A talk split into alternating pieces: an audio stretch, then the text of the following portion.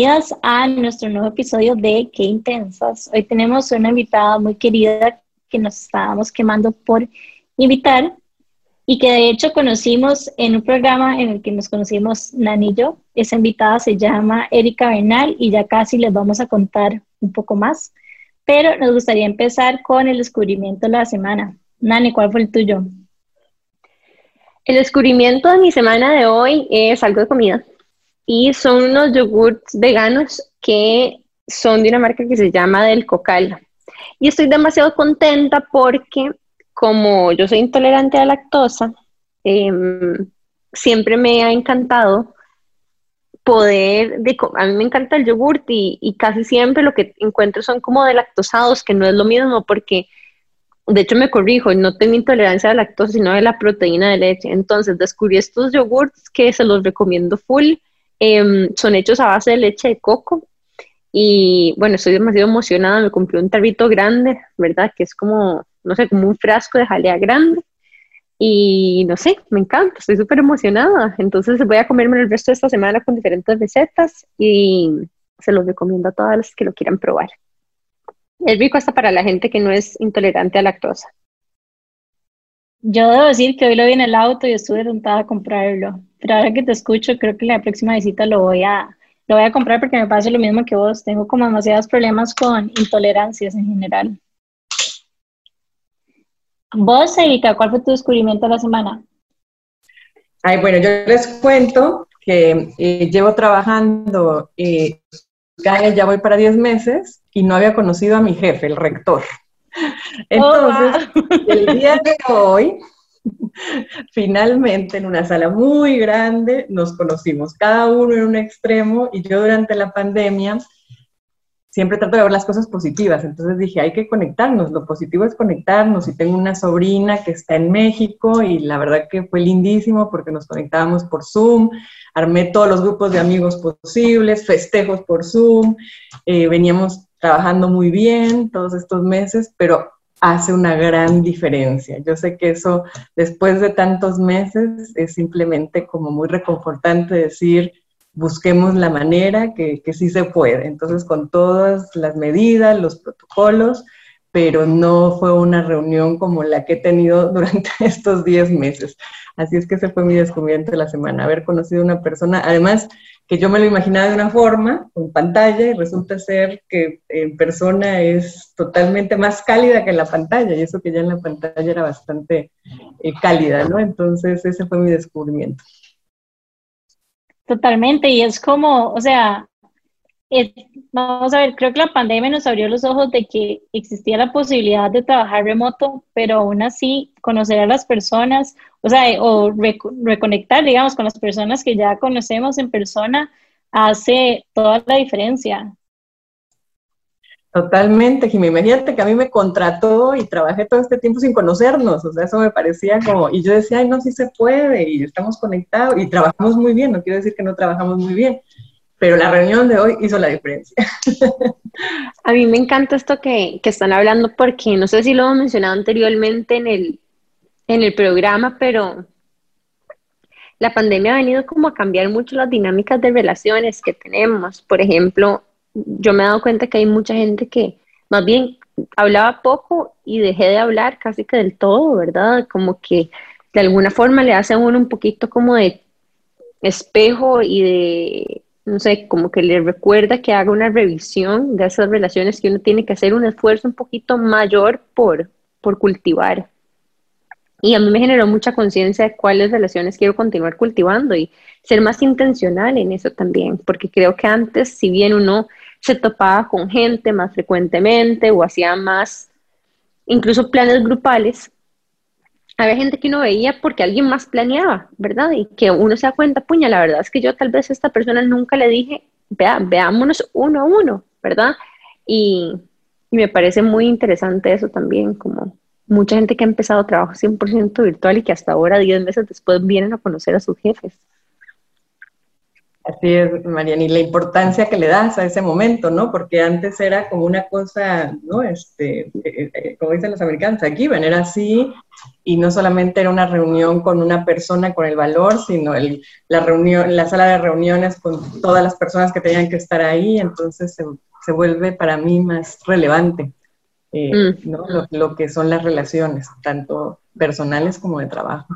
Estoy contigo. Qué lindo qué lindo esto de que la pandemia con todo lo, lo, malo que trajo también trajo como cosas buenas y es como crear conciencia de ciertos momentos o ciertas personas, acciones, etcétera, que tal vez antes eran como parte de lo cotidiano y que tal vez no valorábamos tanto porque estábamos como súper acostumbrados y lo veíamos como lo normal, digamos, o sea, como no sé, la ida a tomar café con una amiga era como parte de, del calendario y ahora es como ese momento súper lindo en el que puedo conectar después de X tiempo. Entonces creo que también nos trajo a, recapacitar un poco sobre nuestras prioridades y a valorar más ciertos momentos que antes dábamos como for granted, digamos. Jime, ¿cuál es tu descubrimiento de la semana? Bueno, yo era esa chiquita que mi día favorita del año era ir a comprar útiles, ¿verdad? Yo creo que ya les he contado esto, pero para mí era lo mejor. O sea, yo andaba literalmente en mi bulto seis cartucheras, uno con pilots, crayolas, yo era la que hacía como todos los carteles del colegio. O sea, era como algo con lo que yo conectaba demasiado, como con los colores. Y es algo que la verdad todavía tengo. Y gracias, de hecho, a una de nuestras invitadas del podcast descubrí que había como unos highlighters que son como de 15 colores diferentes, porque ella los subía a sus redes y descubrí esta tienda chivísima que se llama Mis Colores. Mi día favorito del año cuando yo estaba en la escuela, en el colegio, era ir a comprar útiles, era así como mi highlight del año. Entonces, con los cursos y etcétera que me meto a hacer, no sé, me encanta como la posibilidad de poder utilizar también como colores acá y descubrir este producto que son como 15 highlighters de colores diferentes con pasteles, etcétera, que puede sonar X para alguien. Para mí es así como no sé, ese pequeñito detalle que simplemente trae demasiada felicidad a mi día. Jimena estudiaba para los exámenes de estrategia empresarial con cuatro diferentes colores de lapiceros. O sea, parecía que en, la clase más seria de un posgrado, eh, los cuadernos de Jimena, se lo juro que parecían como, yo no sé, kinder. O sea, la gente me los color coded. Exacto, todos como color coded totalmente. Pero debo decirles, yo vendía mis resúmenes en el colegio y todo iba como con colores y formas, etcétera, y como que hacía la letra bonita y así, entonces la gente lo compraba y bueno, a mí me ayudaba demasiado como aprender así. Durante un momento en la maestría, de hecho, traté como de hacer resúmenes en la compu y fue como en los módulos que peor me fue. Después fue como, ¿qué estoy haciendo? Porque no vuelvo nada más como back to basics y empecé otra vez como con mis cuadernos, etcétera, haciendo resúmenes y fue cuando me empezó a ir mejor. Entonces es como también un llamado a a hacer lo que se siente como auténtico para nosotros y lo que nos funciona. O sea, ese cambio lo hice porque veía que mis compañeros lo hacían en compu y yo como que, ok, voy a intentar y no, no funcionó. Entonces también como un llamado a hacer lo que, lo que se siente bien para nosotras y sí, estoy demasiado feliz con mis 15 highlighters de colores diferentes en pasteles y demás que voy a usar para hacer resúmenes súper lindos. No sé si se dieron cuenta, pero por ahí Jimena reveló que en el colegio también era vendedora. ¿Verdad? Y yo creo que eso es algo que yo siempre la molesto un montón, pero que me encanta y admiro demasiado de ella. Me parece que tiene una facilidad demasiado natural para compartir cosas que a ella le agregan valor. Y de hecho eso es algo que también me encanta de eh, Erika, nuestra invitada de hoy. Las dos tienen como, ¿verdad? Esta capacidad súper natural de, de, vendedora de alguna forma, ¿verdad? Tienen una, un charm que hace que yo no sé si han escuchado este chiste, pero que le venden, ¿verdad? Un hielo en el esquimal. Yo creo que de esas dos uno les compra lo que sea, porque además son como dulces y uno no siente que le están vendiendo cuando le están vendiendo. Son así un arma, arma mortal de ventas, buenísimo. No, si les puedo compartir, Jimena, me, me, impresionas porque eso de los colores, yo cuando la, la conocí, ahorita vamos a hablar más de cuando nos conocimos, Em, la creatividad por las joyas y cómo las vendes. Entonces, yo cuando llegué a Costa Rica, Jimena Esquivel era la diseñadora de joyas que me encantaban y yo iba a México y le llevaba a, mis, a, mis, familiares las joyas de Jimena, ¿no? Entonces cuando yo me topo con Jimena, yo digo, wow, conocí a la diseñadora de joyas que me encanta. Yo ahora veo, veo de dónde viene tu creatividad, Jimena. y como dice bien Mariane, esta habilidad de vender, de, tener tu tienda y bueno, ahorita vamos a hablar de eso. Qué linda. Cuando te conocí me di cuenta de esto, o sea, casi lloré la felicidad, porque yo también, bueno, nos conocemos como que teníamos un background ahí, como que nos hemos como medio topado, y aunque nos conocimos formalmente en Voces Vitales, yo a Erika había escuchado ya su historia, igual que la de Nani, en un evento en Texas Tech, y fue como súper inspirador escuchar como, no sé, que fuese como demasiado girlboss y no les quiero adelantar nada, porque ahorita les vamos a contar la historia completa, pero cómo viste como algo que para muchas personas pudo haber sido un reto, más bien como una oportunidad. Entonces, estamos demasiado felices de estar acá y de tenerte y te vamos a, te vamos a presentar. Ok. Bueno, les voy a contar un poquitito de Erika. Tiene una trayectoria súper extensa em, porque realmente ha logrado demasiadas cosas en su vida y tiene componentes súper lindos de liderazgo, de gerencia como tal y además este, se desempeñó en un área, digamos, médica farmacéutica que para mí también se vuelve como súper admirador admirable, perdón. Em, bueno, Erika fue la primera mujer en América Latina en asumir el cargo de CEO y gerente general del Grupo Bayer de Centroamérica y Caribe. Eso fue desde junio del 2015 hasta diciembre del 2018, siendo también la jefa para el negocio farmacéutico.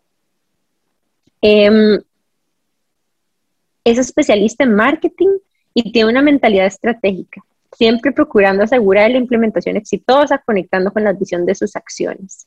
Ella tiene muchísima experiencia también en gestión del cambio, gracias a esta experiencia de liderazgo y de, digamos, de jefatura.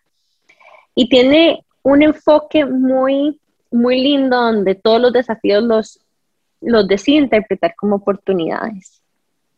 De hecho, ahora justo antes de empezar el episodio nos estaba contando de uno que, que me encantaría que ahora nos cuente en el episodio. Em, en el 2019 decidió convertirse en una consultora independiente para apoyar a más empresas, CEOs, gerentes y ejecutivos en su desarrollo personal y profesional. También comenzó su propia empresa que se llama Empoderacción, a donde su misión es empoderar a líderes inclusivos y transformadores para impulsar sus propósitos y, y resultados exitosos.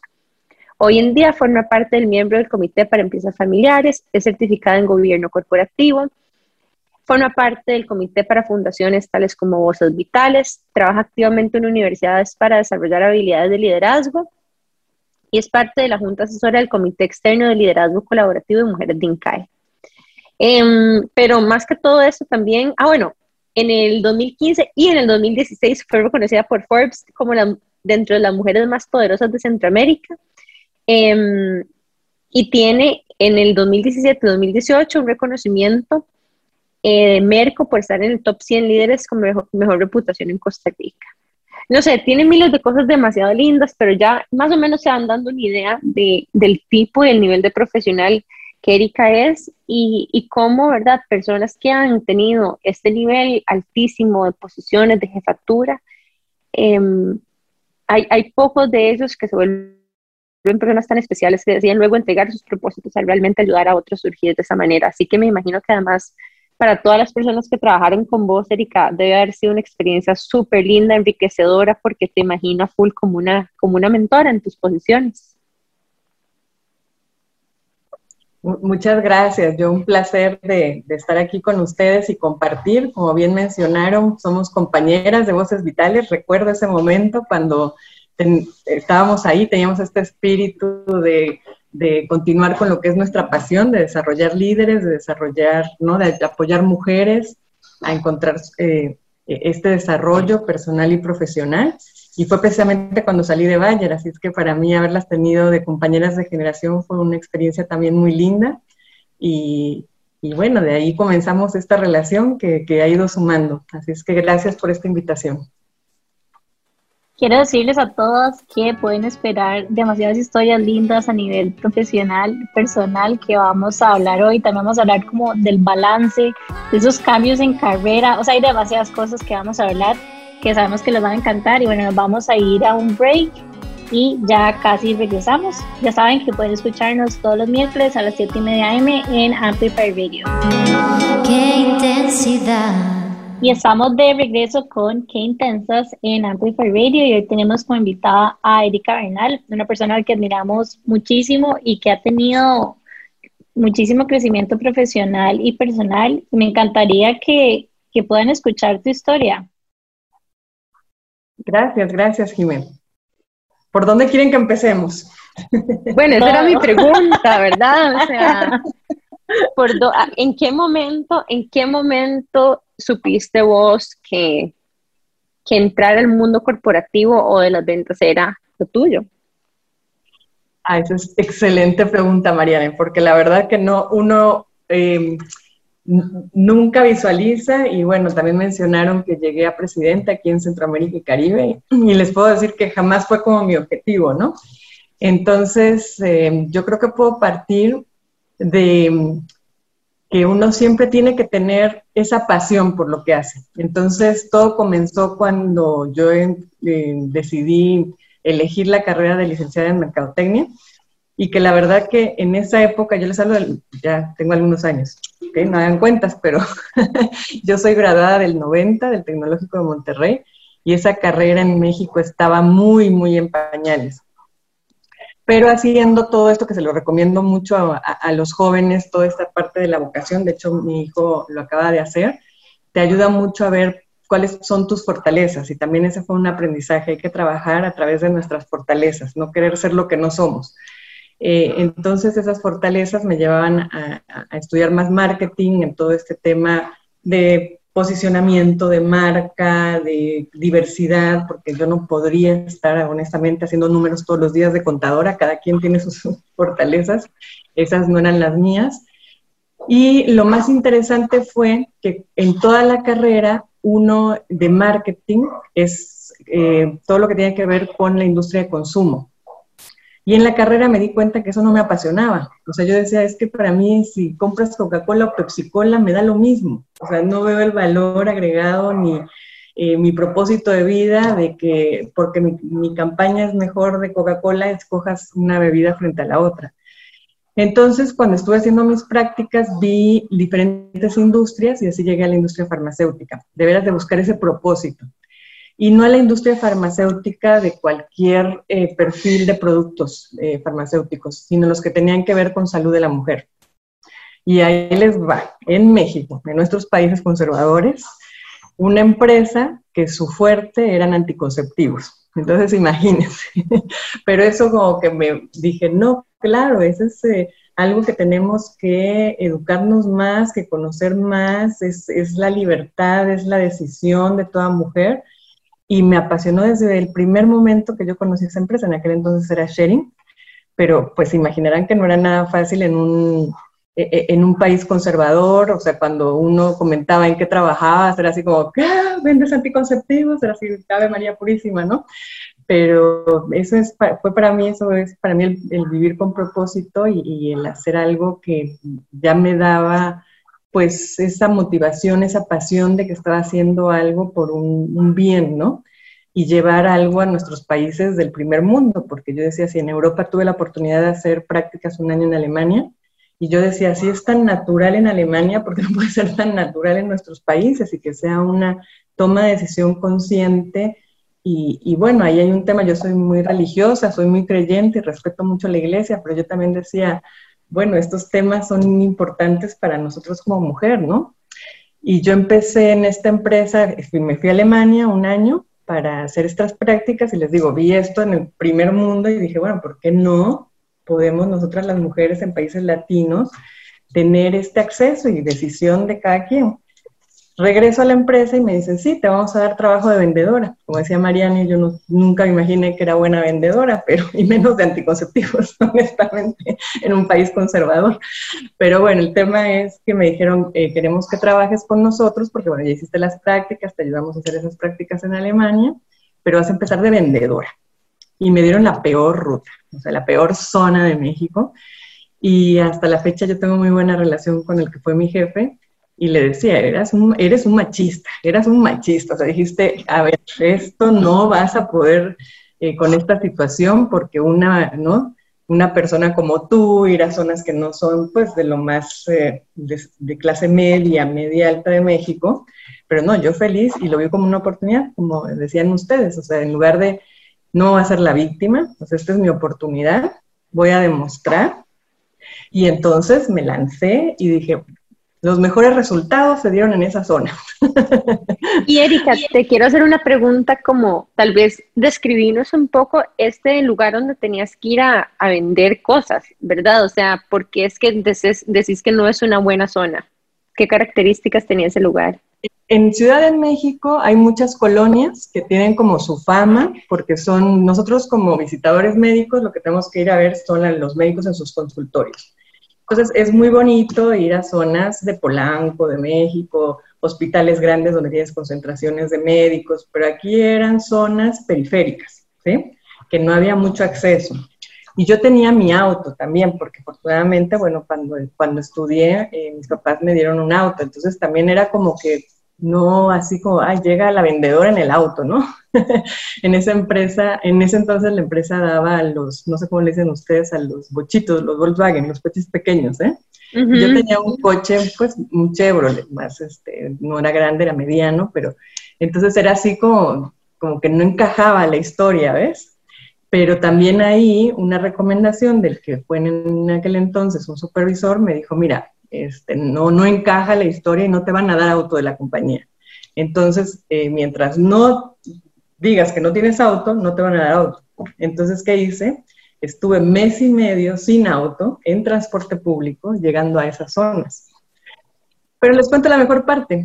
Al medio año me dieron dos de los hospitales más importantes de México. O sea, me dijeron, está bien que trabajes en la periferia, ya nos demostraste buenos resultados, pero ahora te queremos en estos hospitales, ¿no? Entonces, mitad de mi tiempo eran esas zonas periféricas y mitad de mi tiempo eran los hospitales.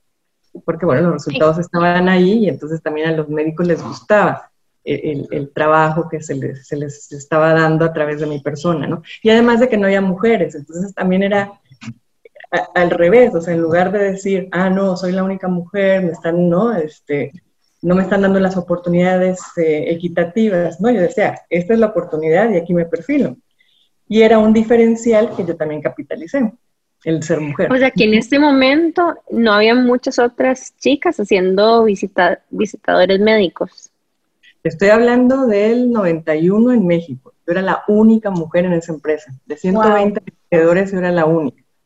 Hoy en día, esa empresa tiene 60% son mujeres. O sea, ya y, hablamos luego con mi jefe y le digo, ya ves, ya descubrieron que, somos muy buenas. Así es que eso, eso para mí ha sido muy satisfactorio.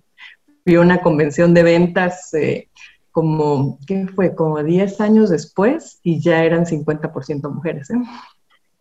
Wow. bueno. Es que muy gratificante, sí. Me encanta, me encanta como tu historia porque dijiste que no se trataba, por ejemplo, de solo vender, sino fue hasta que encontraste algo que realmente te apasionaba y que estaba como conectado con tu propósito, que realmente pudiste sacar como tu superpower y convertirte en esta super vendedora que logró, logró cumplir lo que tenía que hacer y muchísimo más hasta el punto en que fuiste contratada en un bueno, en los dos hospitales más importantes. Y es que algo que dijiste que me puso como mucho a pensar es como el lente con el que a veces vemos las cosas, como que muchísimas veces como que tal vez nos enfocamos como en lo malo y no necesariamente lo vemos como un mundo de posibilidades o como un reto que podemos afrontar, que fue básicamente lo que vos hiciste y no necesariamente en el momento me imagino que haya sido como algo fácil, o sea, me imagino que en su momento te sentiste frustrado cuando te asignaron, digamos, estas zonas, pero tuviste la capacidad como de ver más allá, o sea, después de un tiempo, no sé cómo, no sé cómo fue ese proceso, pero me imagino que en el momento en que te dijeron como te tocan estas zonas, como que tal vez sentiste como un choque o, o cómo fue. No, Jimé, te digo algo, te digo algo, eh, yo estaba agradecida, es que también parte, parte todo del agradecimiento. Esta empresa Sharing me apoyó a irme a Alemania a hacer prácticas. Entonces, cuando yo regreso y me dicen, esto es lo que hay, yo dije, ok, Yo lo, les voy a demostrar porque eso es muy importante. Creo que mucho pasa por nuestra cabeza y yo veo en, muchas, es más en mujeres, también mucho en hombres, ¿eh? honestamente, esto no es de género, pero en mujeres hubiera sido mucho eh, la percepción o, o, esta frustración de, ah, no quieren que yo triunfe y me están dando esta zona. A mí eso con el tiempo fue que me di cuenta, ¿ves? Y con este jefe que tengo que me llevo, se lo dije, le digo, la verdad que qué bárbaro haberme mandado esas zonas, ¿eh? Me dice, sí, pero demostraste, lo hiciste muy bien y rápidamente te premiamos, así me dijo, ¿eh? Rápidamente te premiamos. Le digo, bueno, no sé si, si me premiaron o me reconocieron, ¿eh? A mí me gustaría como tal vez adentrarnos un poquito más en algo que tal vez una vez dice de forma muy sencilla, pero que en realidad tiene mucha profundidad y es cambiar el lente con el que vemos las cosas. Em, porque uno se dice, bueno, sí, no, es que yo esto, este reto lo, lo convertí en oportunidad y a veces lo tendemos a decir de forma un poco liviana y incluso, ¿verdad? Hay momentos donde yo me he pescado incluso diciendo esto de forma que en retrospectiva no fue tan empática, porque la persona estaba pasando por un, un momento difícil, pero ¿cómo, o sea, cómo hace uno para cambiar de lente? Mira, un aprendizaje, Mariana, y eso es muy válido, y no te digo que uno no tenga sus momentos que dices tú, pucha, ¿y ahora cómo, no? Como dicen ustedes. Pero para mí, desde eso fue también mi aprendizaje a Alemania. bueno, desde que me fui a estudiar, porque uno está con la familia, acompañada, te vas a estudiar, estás sola. Entonces me di cuenta desde que estudié sola y que me fui a Alemania, imagínate si, sentía yo eh, ¿no? El, tema de nostalgia y no estar con mi familia en México, estaba a cuatro horas. Cuando me fui a Alemania, dije, Dios santo, ¿eh? estoy sola. Y entonces es ahí donde también uno dice, si no estoy bien conmigo mismo, no puedo estar bien con el resto. Todo parte de estar bien con uno mismo. Y cada quien sabe cómo estar bien con uno mismo. Puede ser, tienes que hacer ejercicio, tienes que hacer meditación, tienes que hacer disciplina. Cada quien lo sabe, pero hay que estar bien con uno mismo. Claro, y, comparto eso con vos desde el punto de vista que, hay herramientas de bienestar que nos pueden ayudar a reenfocar nuestra realidad. Sin embargo, quiero llevarte hacia un reto un poco más difícil y es personas que realmente están viviendo situaciones difíciles. ¿Qué podemos o sea, ¿qué podemos decirle nosotras a las personas que están viviendo situaciones que son, ¿verdad? Y que no están siendo malas por nuestro lente, sino que son realmente difíciles y, qué herramientas, digamos, podríamos nosotros compartir con ellos de forma que se sienta también empático. Sí, mira, yo también en mi vida he visto muchos casos, no solamente de mujeres, también de compañeros, que uno dice, uy, uno es afortunado porque piensa que tiene situaciones difíciles, pero nada que ver, ¿no? Pero sí considero que el tema de cómo lo afrontas hace una diferencia. Y esto pasa, yo que estuve en la industria farmacéutica, te puedo decir, mucho pasa por la cabeza. O sea, eh, hay que estar con una mente muy clara. Eh, el tema, no digo que hay que ser optimista, porque muchas veces no puede ser optimista, pero la actitud. Y está confirmado. De hecho, yo trabajé mucho con productos de cáncer y hacía una diferencia.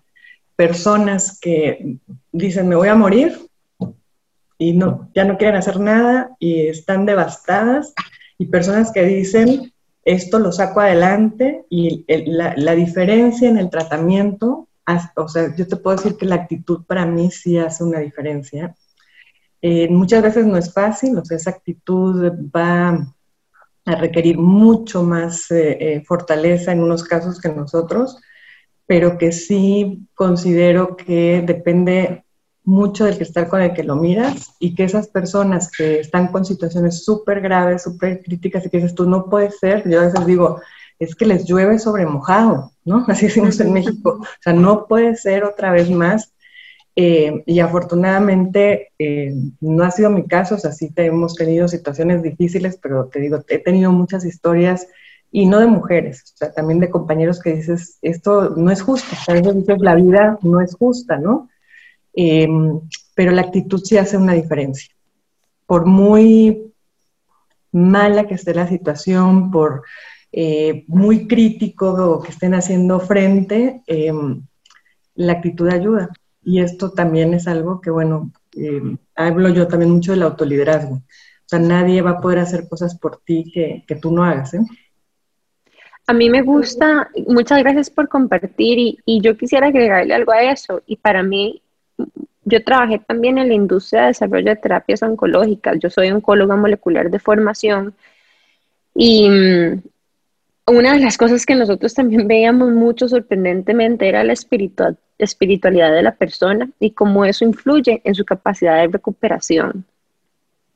Y me gusta esto que estás diciendo del autoliderazgo porque yo he en algunas ocasiones mencionado que para mí eh, el camino al autoconocimiento es un matiz de espiritualidad.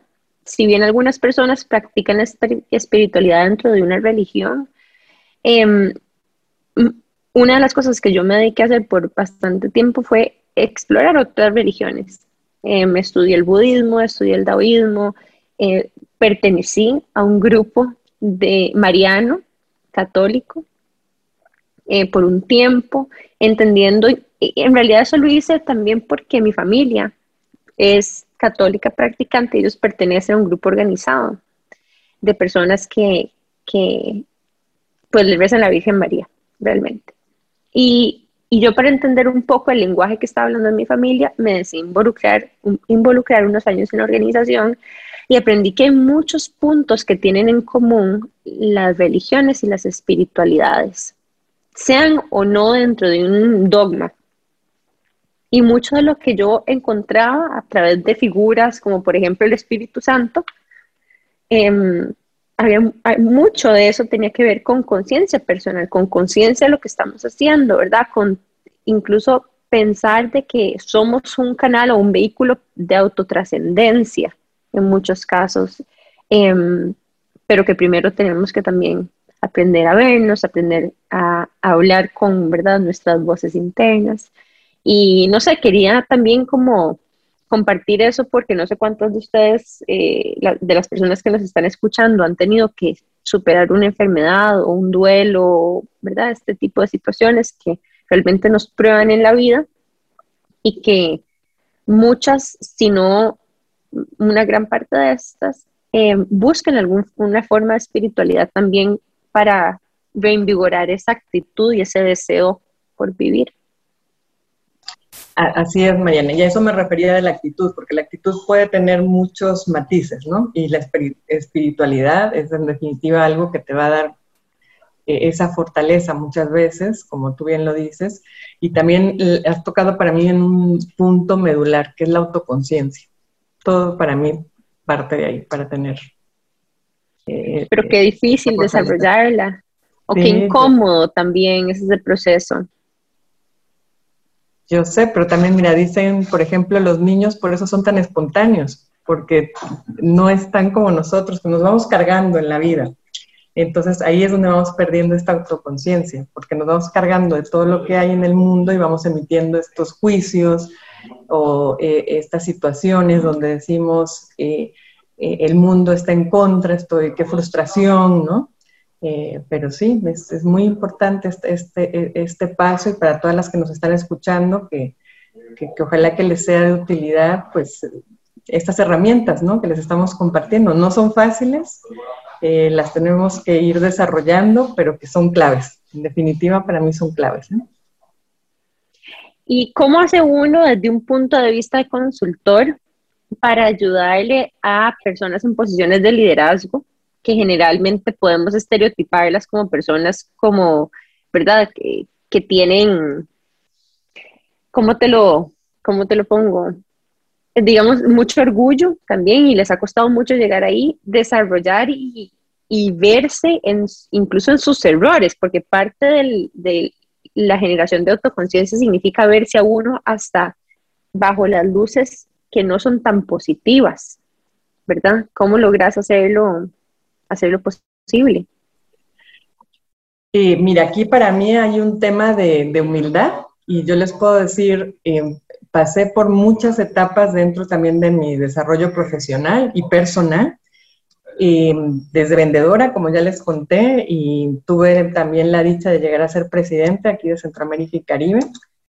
Eh, y esto te puedo decir que hay que tener eh, esta humildad que les estoy mencionando, pero también permitirse ser vulnerables.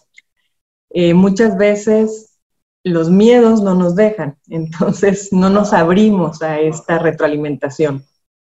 y yo me acuerdo cuando para mí fue el tema de, repunte de mi carrera, y fue en Argentina, que en Argentina yo llegué a liderar un equipo eh, de un área que yo no conocía y entonces eh, me permití, porque lo tengo que decir así, me permití eh, tener un coach personal y también un coach de, equipo que no te gusta, pero te dicen tus verdades.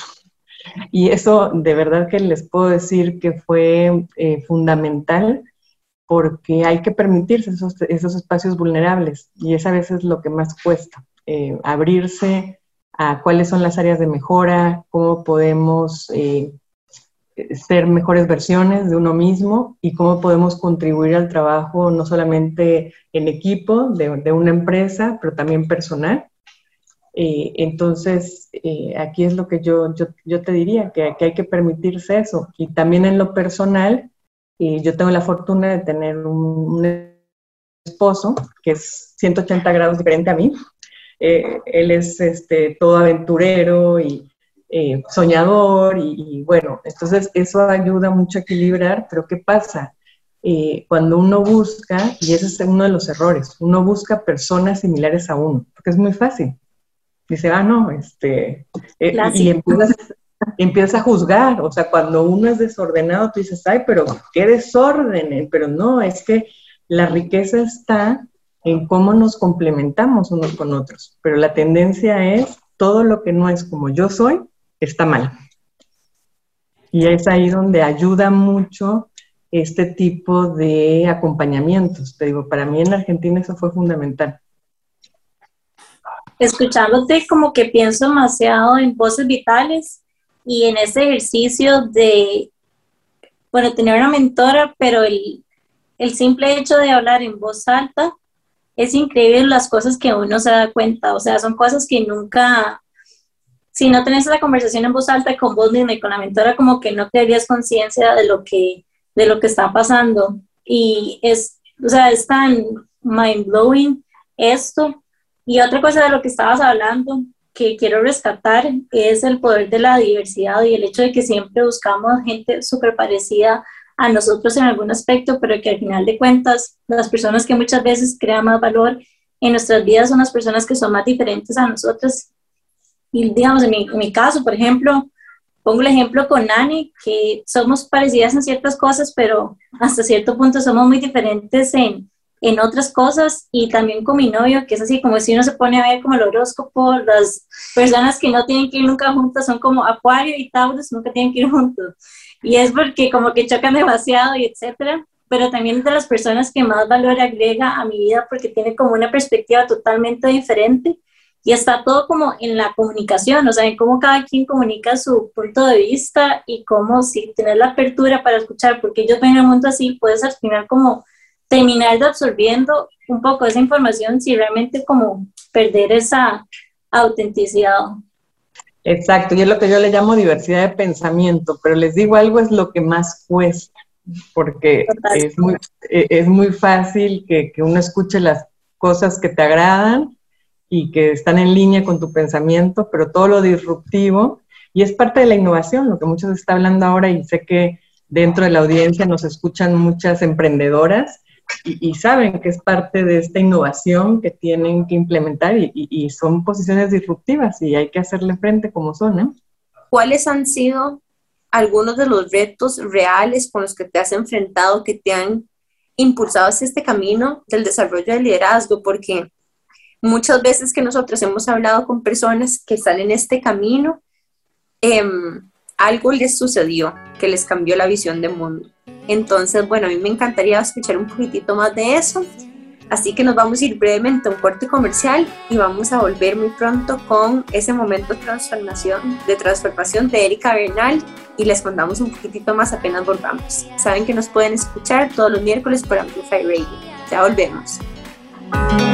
Qué intensidad. Bueno, estamos de regreso con Qué Intensas en Amplify Radio 955, donde pueden escucharnos todos los miércoles a las 7 y media AM. Y estamos con Erika Bernal. Hemos estado hablando muchísimo de, de su trayectoria profesional y personal. Y me gustaría preguntarte, ¿qué fue lo que te llevó a vos a conectar tanto como con tu propósito, con la mentoría, con el liderazgo? ¿Qué fue lo que te llevó ahí? Ay, gracias, Jime. Mira, ah, hubo un momento así de esos que tú dices de transformación, de detonador, porque yo creo que esto es algo particular de todas nosotras las mujeres que somos perfeccionistas.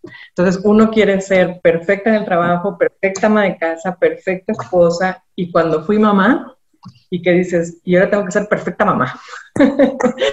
Ahí cuando nació mi hijo, yo ya teníamos año y medio en Alemania, que les digo que fue esta etapa que fui a Alemania, y el tema cultural con Alemania fue muy difícil. Entonces, eh, es otro estilo, es otra mentalidad, yo tenía que viajar muchísimo y era como que, o sea, tengo que hacerlo perfecto. Eh, nace mi hijo y las leyes en Alemania son muy estrictas. Entonces, yo a la semana de que había nacido mi hijo ya estaba conectada trabajando y me dijeron, me cortaron, me dijeron, por ley no puedes trabajar, ¿sí? Entonces yo dije, pero ¿cómo? O sea, yo no puedo desconectarme. Entonces, y mucha ayuda, porque eso sí tienen en Alemania que te apoyan mucho como madre y que yo les agradezco. Yo tenía por ley nada más los tres meses de México, pero mi jefe me dijo, no, tú te quedas en tu casa hasta que tu hijo esté bien. Entonces me quedé seis meses en mi casa con mi hijo. Y eso fue un detonador para mí, porque yo dije, eh, realmente uno se enfoca en cosas y eres tan eh, obsesivo, porque yo era, o, sea, workaholic, obsesiva, a pesar de mi marido que les dije que me trajo este balance, pero fue mi hijo el que me cambió este, este chip de decir lo importante y porque me lo tuvieron que decir así fríamente, o sea, el balde de agua fría, no te puedes conectar, no te necesitamos aquí, y ¿qué creen? El negocio siguió súper bien. Y yo decía, sí, hay roles que no se pueden sustituir y, el estar con mi hijo los primeros meses era más valioso, pero uno no lo asimila hasta que no te lo, así te echan el, el balde de agua fría, como digo yo, porque me prohibieron, o sea, me prohibieron conectarme, me prohibieron ir a la empresa. Y entonces dije, mira nada más. Y eso me ayudó mucho después a este balance, de decir, realmente hay que establecer prioridades y si bien tuve que trabajar mucho, viajar mucho, pero siempre había esos espacios y eso me ayudó mucho en todos los cambios que tuvimos que hacer frente, ¿no? Y, y ahora que finalmente salí de Bayer, cuando ya mi hijo tenía 15 años, dije, bueno, ahora sí podemos dedicarnos a estar todo este tiempo juntos, pero les digo, fue como un buen balance porque eh, me llevaron a eso, o sea, no porque yo, en esta conciencia que estamos hablando, eh, uno tiene también que ver cuáles son tus prioridades de vida no solamente las de trabajo, sino las de vida. ¿eh?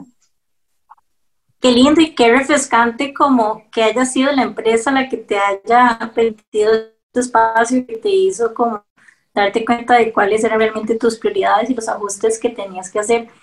Bueno, fue Alemania, en realidad. Bueno, Alemania, sí. bueno pero eso les quiero decir, pero lo que yo hice, no, lo que yo hice en Latinoamérica, yo después de eso estuve en México, estuve en Argentina y después en Centroamérica y Caribe. Y yo les puedo contar, pero de los casos que tuve no me alcanzan los dedos de la mano, que llegaban y me decían, es que estoy embarazada, y ahora qué va, no, qué bueno, felicidades. Y a todas las apoyé y a todas las empujé, porque es eso también nosotros que no, no tenemos que estarnos quejando de lo que tenemos, sino cómo lo podemos mejorar. Y no solamente a mujeres, les quiero decir, yo he mandado a papás a sus casas para que apoyen y ayuden y se hagan cargo y busquen este balance. O sea, creo que eso es para mí algo muy importante y, fue de transformación relevante de que hay que buscar. el balance es muy difícil, se dice fácil, pero es muy difícil y, estamos todos para apoyarnos, pero como que se nos olvida y, y, muchas veces tengo que volver a encontrarme con esta situación de que la gente está pensando, pero ¿cómo se va a ir y me va a dejar el trabajo? Nadie es imprescindible, todo se puede solucionar. Y unas veces es trabajar más unos por otros y otras veces a los otros les va a tocar trabajar más por uno, ¿eh? Pero eso es algo también de hacer conciencia. A mí me gustaría preguntarte por estos últimos años, o sea, tomar la decisión de salirte de Valle con el puesto que tenías. Se me puedo imaginar que tal vez fue una decisión difícil, no lo sé, pero que ha sido una decisión difícil para muchas personas que se encuentran en esa posición en la que están con una gran estabilidad económica, que están en un buen puesto por el que han luchado toda su vida, pero que sienten algo por dentro que, que tal vez no, no está como conectado y tienen que tomar esta decisión súper valiente de, de, salirse del rol en el que están para hacer realmente lo que, lo que les conecta a ellos. Me gustaría como preguntarte por cómo fue este cambio y esta transformación por la que pasaste después de dejar Bayer y a dónde estás actualmente. Miren, Kim y Mariana, les comento, no me costó trabajo, eso fue lo que más me llamó la atención.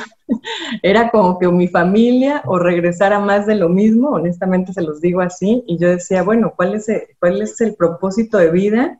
De decir, tengo trabajo, tengo más responsabilidades, o sea, ya llegó un momento en que digo, ¿qué me, qué me está llenando? ¿Es el trabajo, es la posición, o es lo que estoy haciendo y mi propósito? Sentí que me estaba apartando de mi propósito de vida y por eso les compartí que saliendo de Bayer, lo primero que hice, yo a Alexandra la conocí en varios, en varios foros, a nuestra presidenta de Voces Vitales, como presidente de Bayer compartimos foros. Y, la verdad es que me apasionaba lo que ella hacía y nunca tenía tiempo. La UCR siempre me pedía clases y nunca tenía tiempo. Eh, personas, eh, quería yo darles más tiempo, mujeres, emprendedoras, y no tenía el tiempo. O sea, no tenía el tiempo para las cosas que me gustaban y que me apasionaban. Y lo más triste es no tenía tiempo para mí. O sea, a mí me encanta hacer ejercicio, me encantan muchas cosas que no tenía tiempo. Es más, no había ido a Egipto. Ese era mi sueño de mi vida. Y fui a Egipto saliendo de Valle porque no había ido a Egipto por el trabajo. Entonces son de esas cosas que tú dices, ¿qué es lo que realmente importa en esta vida? O sea, es que ¿por qué, por qué vives? Eh? ¿Por un título, por, por ganar dinero, por tener cosas?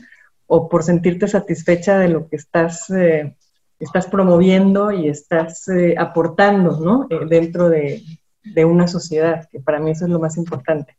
¿Qué puede uno hacer para, para lograr un mundo mejor? Hablando con vos, como que no puedo dejar de pensar en tres palabras que siento que han sido claves. Primero, pasión, como la pasión al final de cuentas fue algo que te guió en tu camino siempre. Propósito, cuando sentiste que, que, estabas como alejándote un poco de tu propósito, la pasión y el propósito te hicieron nuevamente conectar con quien vos eras y que era importante para vos.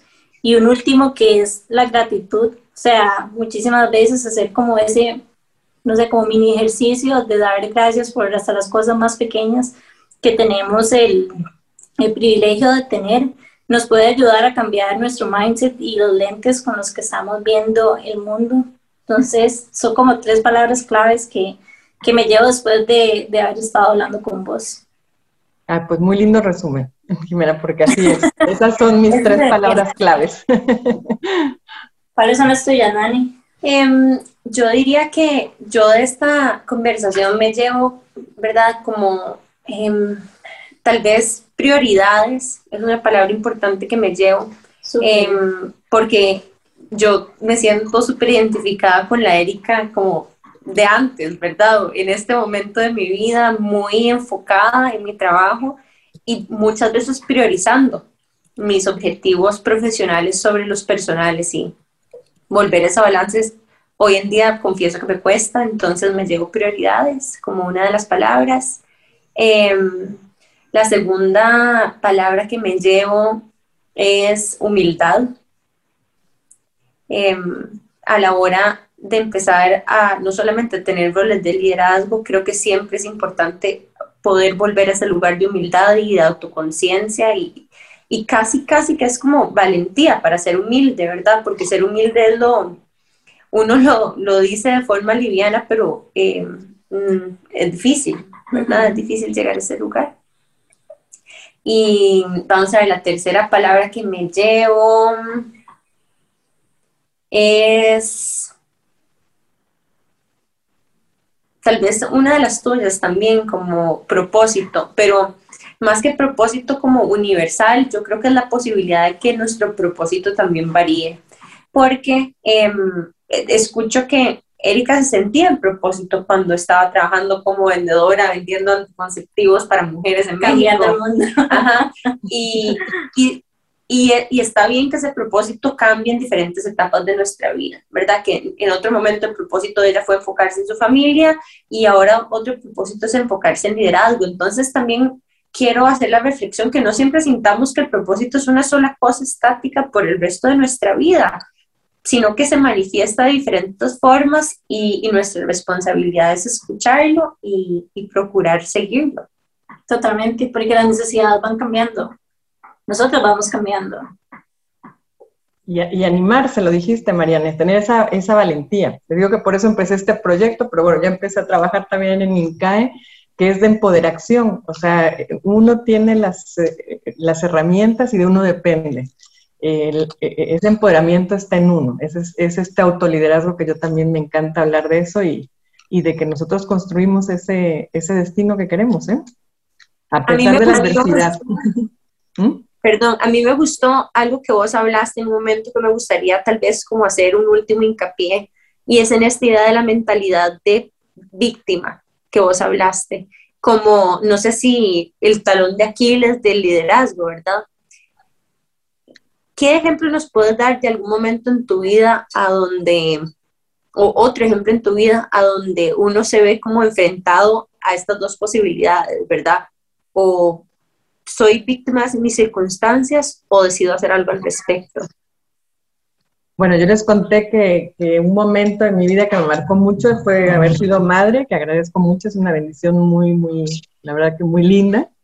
Eh, ya lo verán en algún momento. Eh, y cuando uno tiene esta situación de tener que trabajar, de viajar, eh, el hecho de que eh, tu esposo se haga cargo y cómo te ven en la escuela como madre desnaturalizada, no se hace cargo del hijo, ¿no? O muchas veces también con mi propio hijo, de que este, un, yo recuerdo, él tenía como cinco años y estábamos viendo sus videos de kinder. Y me dice, vamos a ver de mis shows, ¿no? De sus eventos que tenían del Día de la Madre, del Día de las Fiestas Patrias, de Navidad, etcétera. Y me dice, pero vamos a ver en los que estuviste. Ay, sentí, en este no, en este no, en este no. Ah, en este sí estuviste. Entonces uno se siente y, es ahí donde tú dices, casi me pongo a llorar de que digo, qué mala madre estoy siendo por esta, esta manera de ser nosotros perfeccionistas. Y después dije, no, o sea, yo estoy dando lo mejor de mí y estamos construyendo una familia y no se puede todo. Y aquí todos tenemos un rol y, hablé con él y, y la verdad que él, que él lo entendió también muy bien. Entonces, eh, yo creo que ese es donde te puedo decir, donde más víctima me sentí de que qué eh, impotencia la mía de no poder ser la madre perfecta. Mm, gracias por esta vulnerabilidad, Erika, porque me imagino que, ¿verdad? Nosotras que venimos de, o que crecimos en, en países latinoamericanos que son muy conservadores en términos de roles de familia, y que una gran mayoría probablemente crecieron con, con algún tipo de, de, imagen, ¿verdad? Lo que se supone que una mamá buena debería de hacer. Me encanta que también te des permiso de decir que las buenas mamás también trabajan. Claro. No, y te digo algo, y muchas veces les das otras fortalezas que yo, mi hijo ahora, yo sé que él puede andar por el mundo y veo tantos chicos dependientes, mi sobrina que yo les contaba, ella no se puede ir a dormir a casa de nadie porque tiene que estar mamá, papá y el mío con tres años se iba con quien fuera, entonces todo tiene también sus ventajas, pero es como uno también, como uno también lo toma, ¿no? Y ahora digo, desde que salí de Bayer, poder estar con él, qué lindo. Y a veces me dice, ¿y ya cuándo te vas a trabajar? como que ya fue demasiado. Entonces, bueno, tienes también sus ventajas, ¿eh? De que se, eh, crecen con esa independencia. y esa, y esa, para mí, e, esa visión global, porque también él, su mundo no es ni México, ni él nació en Alemania, ni Costa Rica, o sea, él tiene una visión más amplia del mundo. Qué bonito. Em, y bueno, ya vamos llegando hacia el final del episodio, pero nos gustaría preguntarte, Erika, em, ¿quién es alguien a quien vos en este momento estés coachando o admirando que quisieras compartir con nuestra audiencia, tal vez para que la conozcan? Ay, sí, yo tengo un caso tan lindo de esas, eh, uno siempre, yo digo que cuando uno eh, se relaciona, ya sea trabajo o amistades, y eso perdura con el tiempo, porque esa es otra cosa muy bonita de todos los países que hemos estado. Yo digo, uno no tiene que estar presente, ¿no? Para tener esta conexión.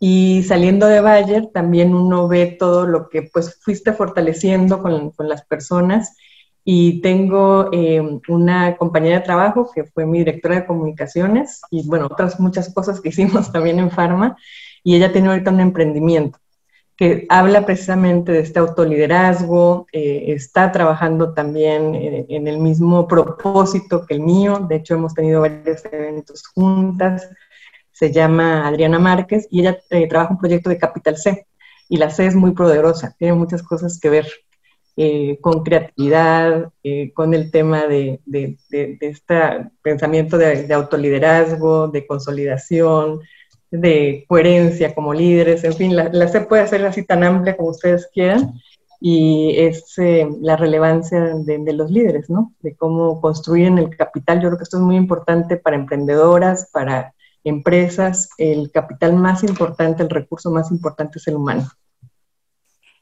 ¿A dónde lo pueden encontrar a ella? Mira, ella tiene una página que es www ustedes dicen W, ¿verdad? Porque luego yo me hago capital, punto capital C, punto, consulting. Ok, www.capitalc.consulting. Sí, así Bueno, ya saben cómo la pueden encontrar. Igual lo vamos a estar compartiendo en nuestras redes también, por si en este momento no tienen un lapicero a mano. Y nada más agradecerte por haberte tomado tiempo y habernos acompañado el día de hoy. Sé que muchísimas van a reflexionar mucho sobre su vida, su propósito y sus prioridades después de esta conversación, así que gracias por habernos dedicado tu tiempo. No, muy contenta y que recuerden, mi mensaje para que se lleven es eh, el autoliderazgo y esta autoconciencia. Cuesta trabajo, pero una vez que se desarrolla, se les van a abrir todas las puertas del mundo y sobre todo van a encontrar esta pasión y este propósito. Ay, qué linda. Muchas gracias, Erika, por todo este conocimiento y por compartirnos tus historias personales. Em, nos encantaría continuar invitándote a episodios a futuro. Espero que eso sea una posibilidad. Sabemos que tenés muchísimo que compartir. Y bueno, con lo que necesitas también apoyo de nuestra parte, puedes em, contar con Capital C también. Vamos a ver cómo le damos aquí visibilidad para que todas las chicas que nos están escuchando y las empresas la puedan seguir. Y ya vamos llegando verdaderamente al final del episodio, así que sin más agradecerte mil por todo este tiempo y decirle a todas las personas que nos escuchan que recuerden que todos los miércoles nos pueden seguir escuchando por 95.5 en Amplify Radio. Y que nos sigan en Instagram. Ah, y que nos sigan en Instagram y le den follow a todo lo que nosotras hacemos. Chao. Gracias a ustedes. Un gusto compartir nuevamente. Chao.